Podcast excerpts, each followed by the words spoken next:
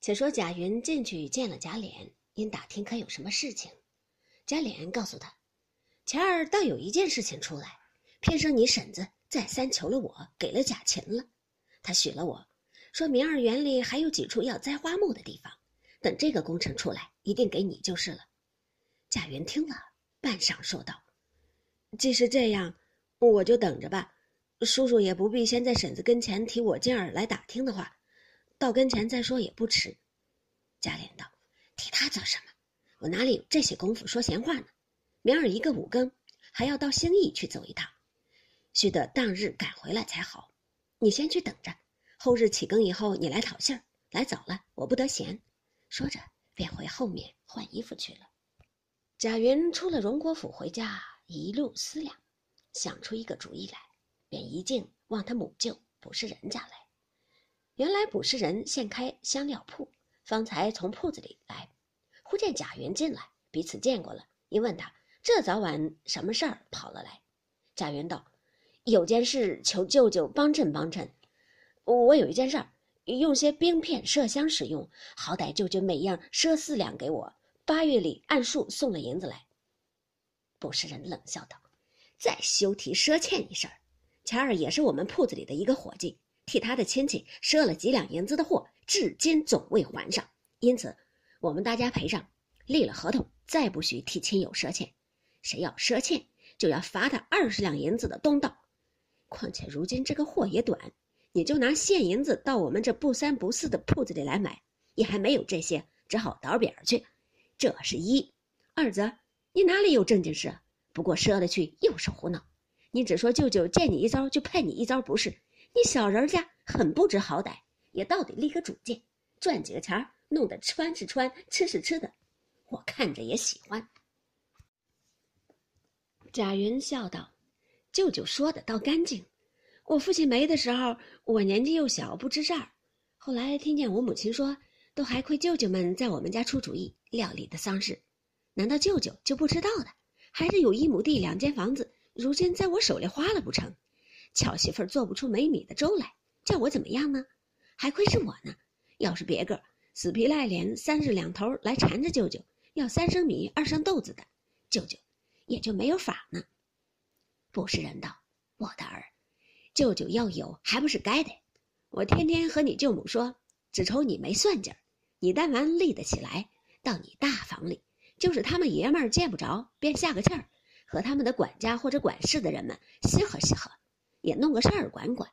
前日我出城去，撞见了你们三房里的老四，骑着大轿驴，带着五辆车，有四五十和尚道士往家庙里去了。他呢，不亏能干的，就有这样的好事儿到他手里了。贾云听他少叨的不堪，便起身告辞。不是人道，怎么急得这样？吃了饭再去吧。一句未完，只见他娘子说道：“你又糊涂了，说着没有米，这里买了半斤面来下给你吃，这会子还装胖呢，留下外甥挨饿不成？”捕食人说：“再买半斤来添上就是了。”他娘子便叫女孩：“银姐儿，往对门王奶奶家去问，有钱借二三十个，明儿就送过来。”夫妻两个说话，那贾云。早说了几个，呃，不用费事，去的无影无踪了。不言卜家夫妇，且说贾云赌气离了母舅家门，一进回归旧路，心下正自烦恼，一边想一边低头只管走，不想一头就碰在一个醉汉身上，把贾云吓了一跳。听那醉汉骂道：“瞎了眼睛，碰见我来了！”贾云忙要躲身，早被那醉汉一把抓住。对面一看，不是别人，却是紧邻倪二。原来这倪二是个泼皮，专放重利债，在赌博场吃闲钱，专管打酱吃酒。如今正从欠钱人家索了利钱，吃醉回来，不想被贾云碰了一头，正没好气，抡拳就要打。只听那人叫道：“老二住手！是我冲撞了你。”宁二听见是熟人的语音，将醉眼睁开看时，见是贾云，忙把手松了，趔趄着笑道：“原来是贾二爷，我该死，我该死，这会子往哪里去？”贾云道：“告诉不得你，平白的又讨了个没趣儿。”尼尔道：“不妨不妨，有什么不平的事儿，告诉我，替你出气儿。这三街六巷凭他是谁？有人得罪了我醉金刚尼尔的街坊，管教他人离家散。”贾云道：“嗯，老二，你且别气，听我告诉你这缘故。”说着，便把捕食人一段事儿告诉了尼尔。尼尔听了大怒，要不是令舅，我便骂不出好话来，真真气死我！尼尔，也罢。你也不用愁烦，我这里现有几两银子，你若用什么，只管拿去买办。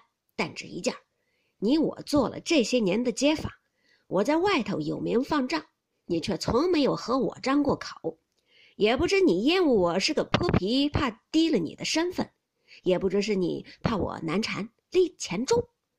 若说怕利钱重，这银子我是不要利钱的，也不用写文约。若说怕低了你的身份，我就不敢借给你了，各自走开。一面说，一面果然从大包里掏出一卷银子来。